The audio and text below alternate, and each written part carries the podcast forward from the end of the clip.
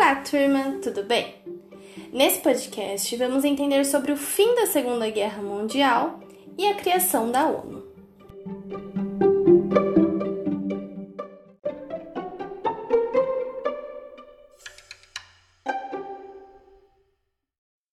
Como vocês viram nas outras semanas, a Alemanha de Hitler estava perdendo a guerra, estava perdendo as batalhas. Antes invencíveis, agora eles estavam sendo muito pressionados pelos vários países que eram contrários a eles, principalmente Estados Unidos e União Soviética.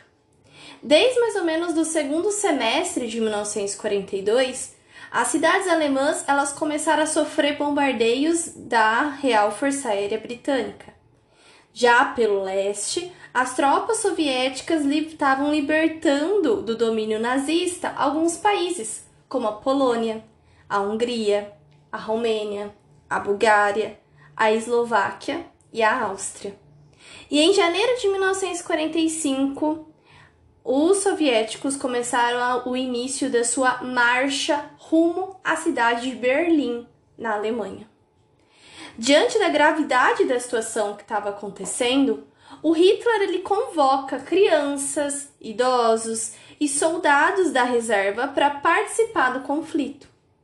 Sob o comando do Joseph Goebbels, que era um ministro de propaganda nazista, é, ele começou a atuar, né, fazer propagandas para que a população continuasse convencida da importância da guerra, continuasse querendo que essa guerra é, não tivesse fim, que essa guerra continuasse, que ela é, perdurasse por mais tempo.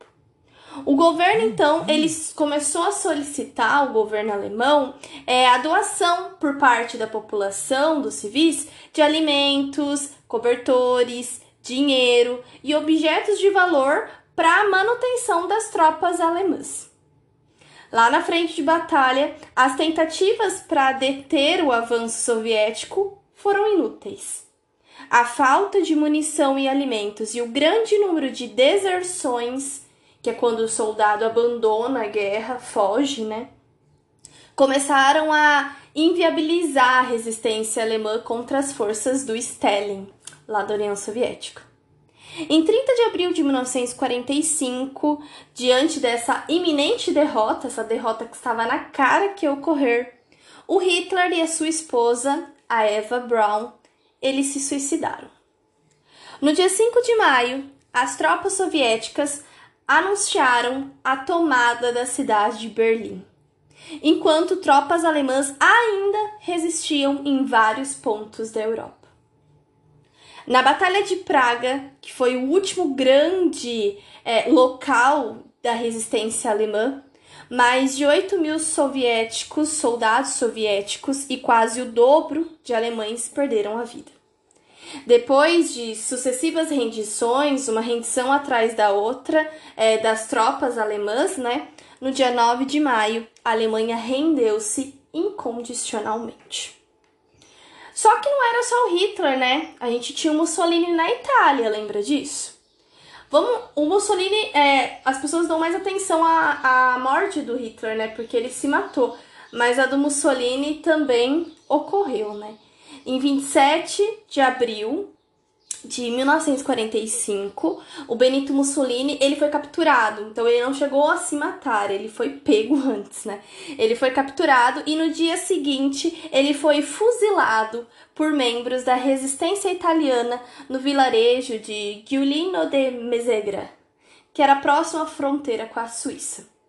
O corpo do Mussolini foi levado a Milão e lá ele permaneceu pendurado pelos pés em uma praça pública por vários dias. No dia 29 de abril, os exércitos alemães na Itália também assinaram a rendição. Com a Alemanha rendida e Mussolini e a Itália rendido, sobrou o que do eixo? Japão, né? E aí é que vem um pouquinho sobre a história da bomba de Hiroshima. Eu não vou falar muito aqui nesse podcast porque eu deixei dois vídeos muito interessantes para vocês entenderem o conflito. Vou falar mais a parte histórica, mais curiosidades, entender o que foi aquela bomba, vocês vão ver nos vídeos, tá? mas eu tenho que falar um pouquinho sobre o Japão porque ele foi o último, né, do eixo a acabar se rendendo, só sobrou ele. No início de agosto de 1945, o Japão, Japão isolado, sozinho, seguia em guerra no Pacífico. Mesmo sabendo que a rendição japonesa não ia tardar, que ela ia acontecer, porque era óbvio, visto que os dois grandes aliados, Alemanha e Itália, já tinham se rendido, né? Mesmo sabendo de tudo isso, que logo o Japão ia se render, os Estados Unidos resolveram é, terminar esse conflito um pouco mais cedo, vamos dizer assim, né? E também resolveram experimentar uma nova arma contra o inimigo. Uma arma que nunca havia sido utilizada: a bomba atômica.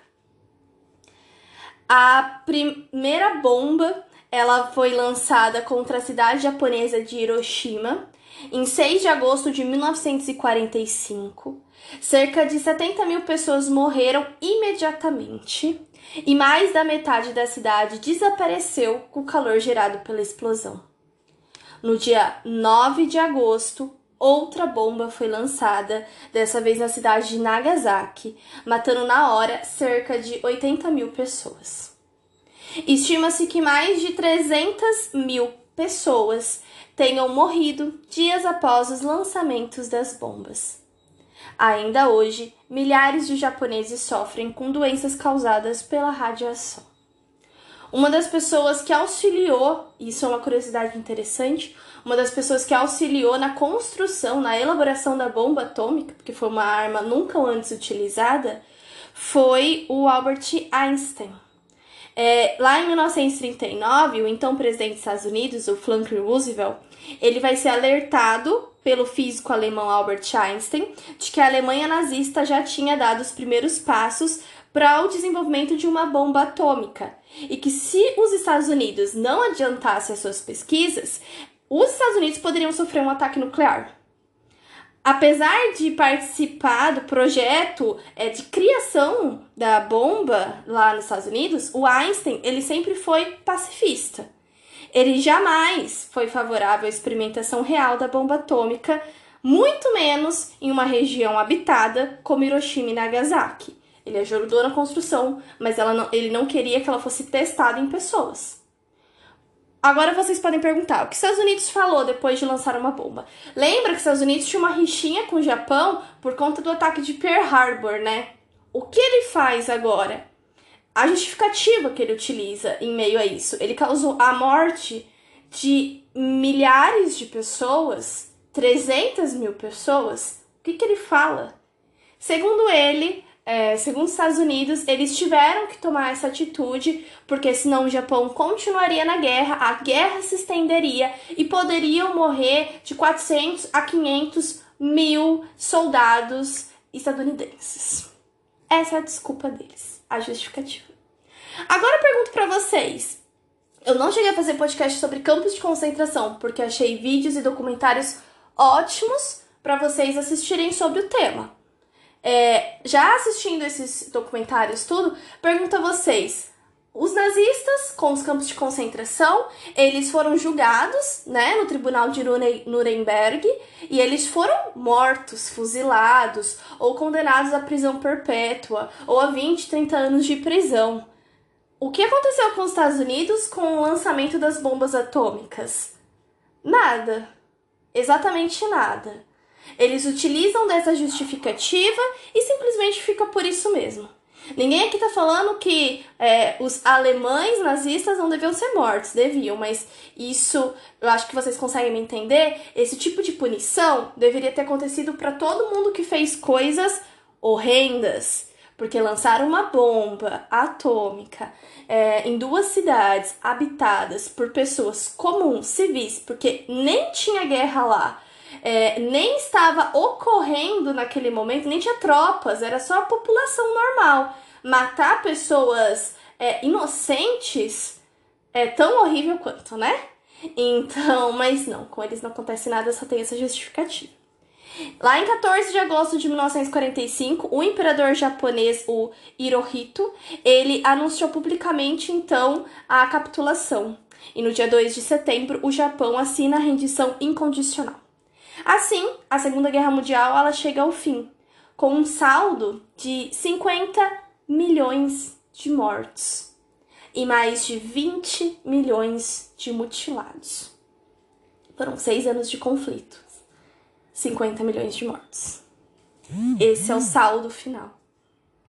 Vencido o nazismo, né, os chefes de governo dos principais países vencedores vão se reunir em Potsdam, na Alemanha, entre julho e agosto de 1945.